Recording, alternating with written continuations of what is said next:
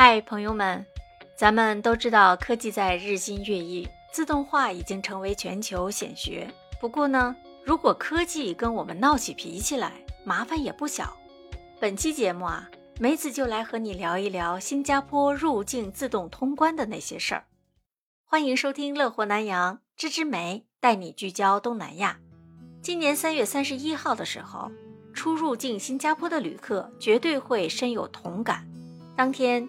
由于移民与关卡局进行通关系统升级测试的时候发生了技术故障，导致樟宜机场和两个陆路关卡通关出现了长达四个半小时的阻滞，有八万五千名的旅客受到了影响，二十一人还因此错过了班机。引起这起严重延迟事件的原因啊，是新加坡移民与关卡局测试多模态生态认证系统的时候，系统不胜负荷所导致的。移民与关卡局后来为此道歉了。这不，就在四月二十五号那天啊，移民与关卡局宣布了新的目标。到了二零二四年的第一个季度，新加坡要把自动通关常态化。到时候，樟宜机场预计将有百分之九十五的外国旅客会通过自动通关系统入境了。这是一个好消息啊！不过呢，也挺让人担心的。新加坡移民局目标定的挺大。但有了三月底波及八万多旅客的那场前车之鉴之后，如何能够避免系统闹脾气的事件重演？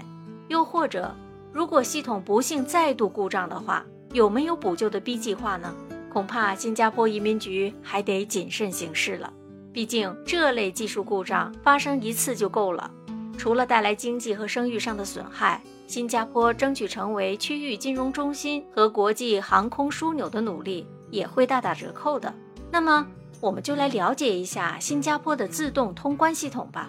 新加坡呀，其实从去年五月份就开始扩大部署自动通关系统了。在樟宜机场，自动通关系统的数量已经增加到一百三十台；在陆路关卡，这类系统也增加到了四十台。同时呢，五十一个国家和地区的旅客将获准使用自动通关系统，比较之前系统刚推出时的十六个，增加了不少。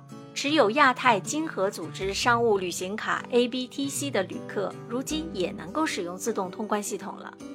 到现在为止啊，已经有四百万的外国旅客通过自动通关系统通关。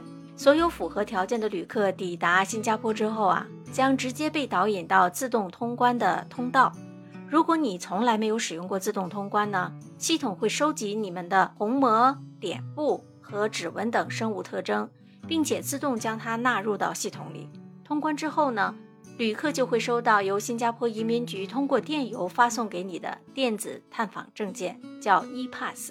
这样一来，接下来出境或者是再次入境新加坡的时候，就能够使用自动通关系统了。预计到了二零二五年的时候，新加坡将会每年迎来三亿的旅客。当然了，新加坡希望自动通关系统的普及能够应付日渐增加的旅客数量。那么，自动通关系统的扩大落实当然是有很多好处的，不仅能够舒缓困扰移民与关卡局多时的人手不足的问题，同时呢，能够让移民与关卡局的官员腾出手进行手动办理通关手续以外的重要工作。接下来呢，新加坡也打算在陆路关卡推出车内乘客自动通关系统。根据新加坡本地的媒体报道说呀，这类系统已经试行成功了。但是什么时候正式上线还没有敲定。科技飞速发展，新加坡也一直努力朝着智慧国方向努力着。在边境通关投入自动通关系统也是智慧的一环，既能够大大的提高通关效率，也能够节省人力。但是啊，工欲善其事，必先利其器，这是万古不变的硬道理。你看，在三月三十一号那天，自动通关系统出现故障之后。移民与关卡局还有机场的人员迅速挺身而出，手动办理相关程序。但是呢，四个半小时的修复时间还是太长了，这未免令人担忧啊！自动通关使用范围还没有全面扩充之前，冲击尚且如此巨大了。以后如果扩大了自动通关使用率之后，再次出现这样的故障的话，后果实在是难以想象。未来如果让百分之九十五以上的旅客自动通关，那就意味着容错的空间会更小，那么各种的应急方案必须预先设想，准备到位。